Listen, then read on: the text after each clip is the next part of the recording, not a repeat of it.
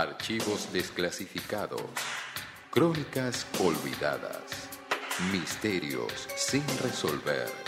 Y todo tipo de historias secretas pueden filtrarse en los Dualgaris. A continuación, en Malas Lenguas.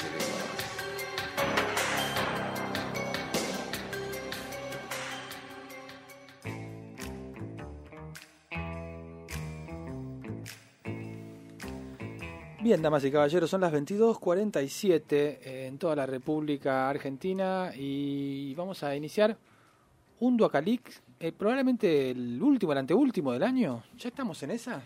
No, no, me, no, sea, así, no sea así. ¿Cómo me- que no? No, déjeme, déjeme con ilusión, que va a haber un poco más. ¿Qué quedan? Un, un dos Duacalix. Tres. Me gusta no ponerla esa. Por tía. lo menos uno más. Por lo menos uno más seguro, al, tal vez dos, pero No. bueno, ya es la Eh. sensación, ¿ves? Es la sensación del último tiro. Ay, ay, ay, ay. Bueno, Y no quería que termine esta temporada Hmm. de Malas Lenguas Sí. sin hablar de uno de mis temas favoritos, tema para el cual consulté a nuestro especialista. Usted lo dijo ya, era el tema del peronismo, Sí, el tema de los ovnis, totalmente. el tema de la mitología griega. Bueno, hemos tratado todos eh, ¿Algo más tiene las el- áreas de interés. Vamos a hablar hoy de viajes al espacio. Bien, Pero, pero, pero- para eso no está Meconi. ¿Cómo Meconi? Estoy confundido. ¿Qué Meconi? ¿qué columna es esta? Está- ¿Usted le está afanando cosas a Meconi? No entiendo lo que me quiere decir. ¿En qué Nosotros sentido tenemos, afanándole? te- tenemos, ¿Esto es Terraza al Cosmos o es, Esto es Duacalix. Duacalix? nosotros tenemos un, un columnista que viene cada un mes Sí, y nos habla de, de los viajes al espacio. totalmente. Y, pero, pero vino la semana pasada. Vino la semana pasada. Y entonces vos, ¿quién, quién sos? Yo soy- El falso lunes lo mató. el falso lunes me mató, pero tengo una historia del espacio. A la, eh, le mandé el audio, le pedí permiso Sí, a Meconi sí. y me lo Ah, concedió. bien, bien. Para meterse en sus temas. ¿Usted tiene tampilla en el correo? No tengo la estampilla de Meconi todavía. ¿Y por qué hablas? ¿Querés hablar del espacio? ¿Usted quién es para hablar del espacio? Porque esto es los Bacalix. y En los Bacalix podemos abordar cualquier tema, pero siempre eh, eh, eh, encarándolo desde las esquinitas, desde los Claro. bordes, desde la Ah. marginalidad. Acá no te vamos a hablar Ah. que la misión Explorer 4 a la Marte, no sé qué, que el gran telescopio Sí, espacial de no sé. SpaceX, sí, tal cual. Está Ah, bien, te queremos escuchar. Meconi, te felicito, bárbaro todo eso. ¿eh? Sí, Pero chao. acá vamos a hablar de eh, eh, episodios marginales de la historia. Y sobre todo son episodios históricos. Meconi está haciendo como actualidad del espacio. Exactamente. De cualquier manera, él me asesoró, me brindó información y me preparó para esta columna, que es un tema que siempre lo charlamos y me encanta. Así que se los traje. Eh, y en estos Bacalix espaciales vamos a hablar de astronautas de la República Argentina. Muy bien. Viajeros al espacio argentinos. Eso, ese aplauso. Muy bien. No solamente. Jeff Bezos, no solamente, ¿Quién es? no sé, los tipos de Apple, ahí el otro millonario Elon Musk. Elon Musk, No. ese careta. Miren, este es un episodio muy divertido de nuestra historia, ese careta, sí, dejamos pasar. Este, y no es algo tan actual, ¿sí? Es algo que sucedió en plena fiebre de la carrera espacial en la década de los 60. Así que si les parece, viajamos mentalmente hasta 1961, Sí. donde una mañana el mundo amaneció con la noticia de que había un, un fulano que se llamaba Yuri Gagarin en órbita dando vueltas al espacio, ¿no? Y esa noticia tan increíble de que un ser humano había llegado al espacio fue como el, la- el último detonante para que arranque con toda la furia lo que se llamó la carrera espacial entre los Estados Unidos y, Y Rusia. Hasta ese momento habían mandado primero el Sputnik, que era solamente una La sonda, vacuna. la vacuna, la perra laica, Sí. los, los yanquis estaban fabricando sus cohetes, qué sé yo, y de golpe el, el Yuri Gagarin ahí dando vueltas a la Tierra. bueno, eso generó, como les digo, la fiebre por la carrera espacial y en todos lados empezó a ser como el tema de moda. Tanto fue así que es en, para esa época es cuando Kennedy da su famoso discurso donde promete que para el final de la década iban a llegar a la Luna. Cosa que se cumplió para el final de la década. No, había, no llegó Kennedy, porque un año, de- un año después murió, Pasaron, pasaron cosas. pero sí su promesa de llegar a la Luna antes del, del fin de la década de los 60 se cumplió porque llegaron en julio del 69. ¿De qué, se- de qué se ríe? Intentó con el peor chiste que hice en toda la columna. Tengo unos mucho mejores. Este, y ustedes dirán, a mí qué me importa, ¿no? Como Kennedy, que Yuri Gagarin, que yo vengo en Argentina, papá. Sí, hablame de La Argentina, década del loco. 60 en Argentina, loco, ¿cuál es? Viajamos en Renault 4, cuente un ¿Qué, poco. dale. No, pero porque en la misma época Argentina era uno de los principales países potencias en la exploración espacial. Usted es un mentiroso. Discúlpeme, discúlpeme. Después de un año de programa, lo tengo que decir. Usted es un mentiroso. Bueno. Ahí estaba Rusia, estaba Estados Unidos. Sí. Me Sí, imagino ¿qué va a Finlandia. ¿Quién más? ¿Y quién más? China. No estaba China, no, la década del 60 China, no estaba en la eh, carrera espacial. Estaba la Argentina. La Argentina, señores, le voy a contar la historia. Eh, para la misma época que se genera todo esto, que el discurso de Kennedy, que Yuri Gagarin, que toda la pelota, estaba el presidente Frondizi, Sí. ¿no? Y alguien se le acerca y le empieza a comer la oreja a Frondizi con todo el tema de que, che, mirá que todo esto nosotros lo podemos hacer. Acá con los muchachos. Y con mucha menos guita. Porque Estados Unidos le dedicaba el 5% de su PBI Es re argento eso, boludo. Olvídate, esto. Con mucha menos guita, loco. No te cuesta. va, Para vos va a ser una ganancia, le dice. Vas a quedar como un campeón. Frondizi, que estaba en el tema del desarrollismo, las industrias pesadas, y quería darle como un funcionamiento a la, a la fábrica de aviación de Córdoba, que había tenido como una especie de auge muy importante durante el Ah, peronismo. verdad, verdad. ¿no? Un avance tecnológico muy fuerte con los aviones a propulsión, el Pulqui 1, el Pulqui 2, toda la cuestión. Y eso había quedado como medio desarmado, medio huérfano después eh, de, las de las dictaduras que vinieron después del peronismo. Eh, Frondizi le da el aval a eso, crea la Comisión Nacional de Investigación Espacial, que después se llamaría la CONAE, ¿sí? Y aprovechan todo ese conocimiento que habían desarrollado en fabricar grandes motores, en fabricar combustibles, en fabricar eh, aviones y, cuestiones de la- del estudio de la aerodinámica para empezar a fabricar cohetes. Bien, así que arman un grupo. Había un tipo que eran los que venían los promotores de todo esto, que yo me lo anoté solamente porque me gustaba el nombre que se habían puesto, que eran la Asociación Interplanetaria. Muy serio, ¿no? muy serio. muy Eran un grupo de científicos. Muy grandilocuente. Muy institucional. Científicos e ingenieros, muchos eh, laburantes y fabricantes de la fábrica de aviones de Córdoba que habían formado la Asociación Interplanetaria. La, la AI. La Sí. AI. Y todo esto en serio, no era joda para Todo en serio, Ah, totalmente en serio. ¿A dónde vas, gordo? Me voy a reunir con la Asociación Interplanetaria. y Fíjate, con él, le decía. y ven con Me, un me está cagando. Me está cagando. Bien. Eh, ellos tenían mucha información, tenían muchos estudios, accedían a todos los nuevos papers y las investigaciones que se realizaban. Cuestión que empiezan a pensar algunos proyectos, empiezan a diseñar algunos cohetes, qué sé yo. Para esa época viene a la Argentina de visita el vicepresidente de la NASA. ¿no? Tipo, vicepresidente de la NASA, un cargo que no es tan, tan importante, pero estaba acá. Lo llevan a con el tango, lo revientan de empanadas, ¿viste? Las cosas que le hacen Sí. a, los funcionarios de otros países cuando vienen, y en un momento lo llevan a la fábrica A San Telmo. aeronáutica, claro. Lo llevan a Córdoba a la fábrica aeronáutica. El tipo este, que ahora me olvidé el nombre, era medio parco, no hablaba español, pocos hablaban inglés de forma fluida, así que el tipo andaba ahí medio aburrido recorriendo. Eh, pero después de unos, unos Malbecs, después de un rato, Después de unos garnachas. Una garnacha. tintorera. se enganchó eh, charlando con Aldo Seoli, que era como nuestro... Scioli. Aldo Seoli. Bien. Seoli, como el arquero. Como, Sí. como nuestro Werner von Braun era, como el, el- el líder de los equipos de, de- de construcción de los cohetes en Argentina. Este Aldo Seoli sí hablaba inglés, charlaron un montón, y ahí cuenta que el yankee le dio un consejo, para mí excelente, pero ultra mega yankee. El consejo más yankee que podés haber recibido, pero que le funcionó. Y el yankee les dijo, miren, yo por lo que veo de lo que andan ustedes, están listos. Lo único que tienen que empezar a hacer es ponerse a explotar cosas. Pero, ¿cómo, explotado? Claro, ponerse a fabricar cosas que salga mal, que explote y darle, reventar cosas hasta que se quemen las manos. Hermoso, hermoso ejemplo. Experimentar. Eh, de, de- de Discovery Channel. Pero re yankee, ¿viste? Como darle a... Ah, sí. Empiezan a prender fuego Sí, cosas. claro. No, básicamente. Claro, eh, que básicamente es empiecen a hacerlo. Empiecen a hacerlo, exacto. Bueno, y ahí comenzaron a armar sus cohetes. Primero eran cohetes chicos, tipo un metro de altura. Volaban bien. eh, tenían buenos combustibles, como te digo, que venían heredados de otra época. PF.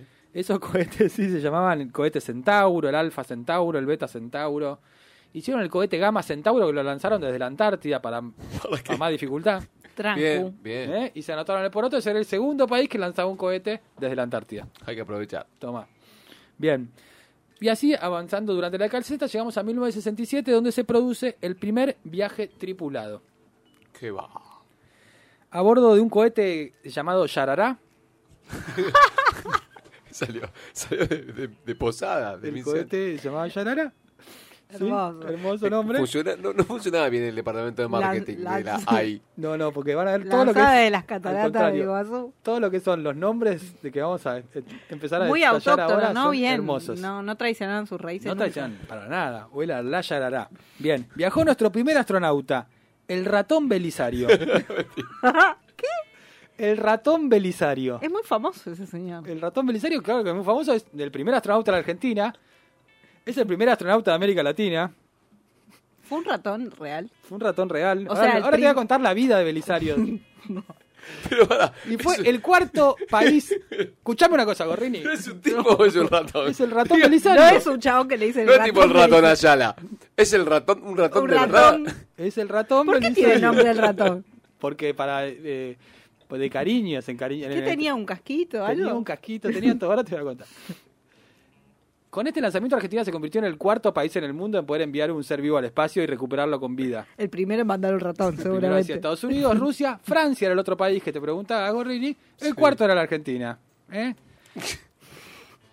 Bien, el ratón Belisario era parte de uno- un proyecto llamado Proyecto Bio, que buscaba enviar seres vivos al espacio, recuperarlos y poder estudiar cómo la flasheaban ahí con toda esa movida. ¿Qué le pasó al ¿No es cierto?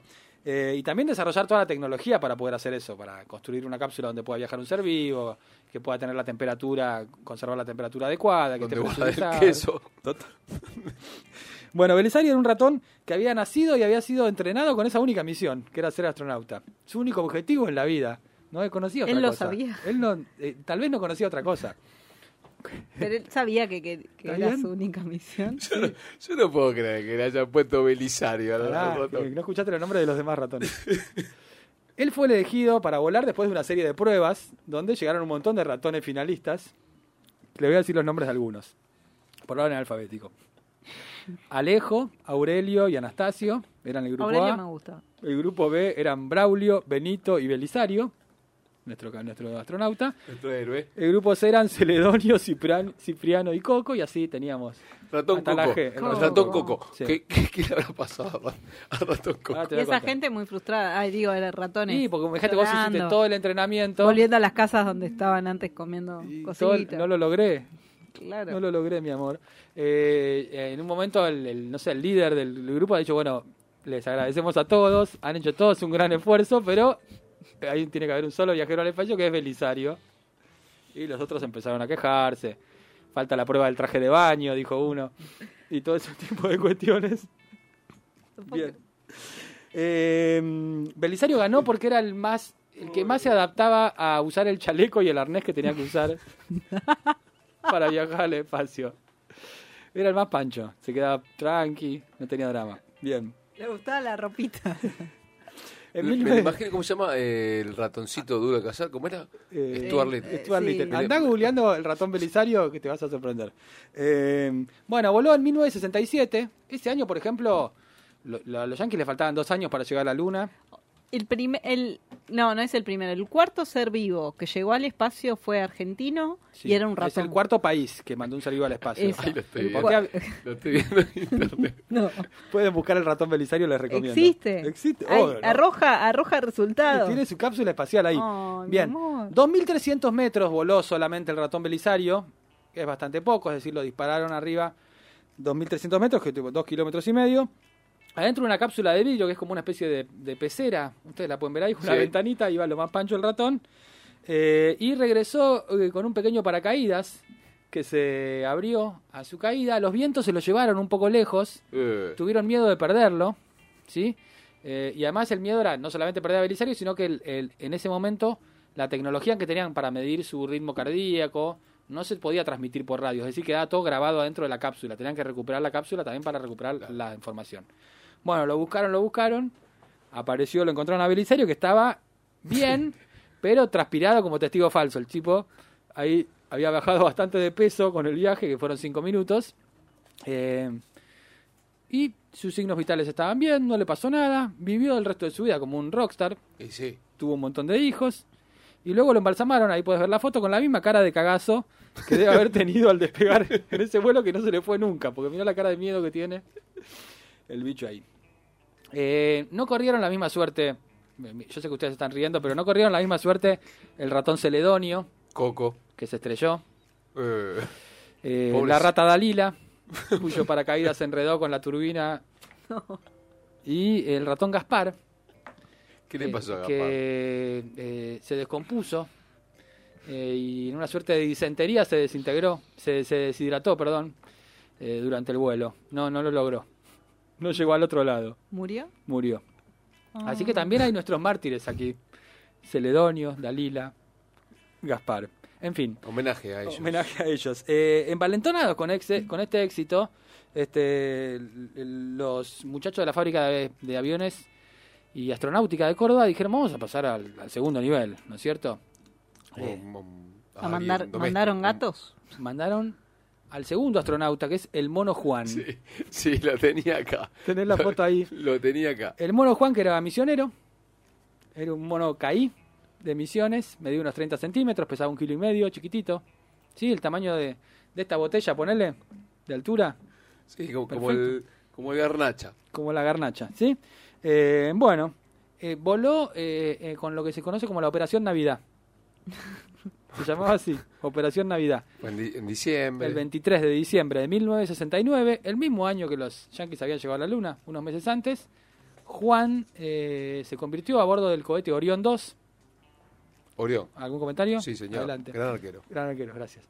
Eh, voló Juan, pero esta vez ya en un cohete más importante, con una cápsula que tenía una sillita, un banquito que iba sentado en diagonal como los astronautas, medio faraón.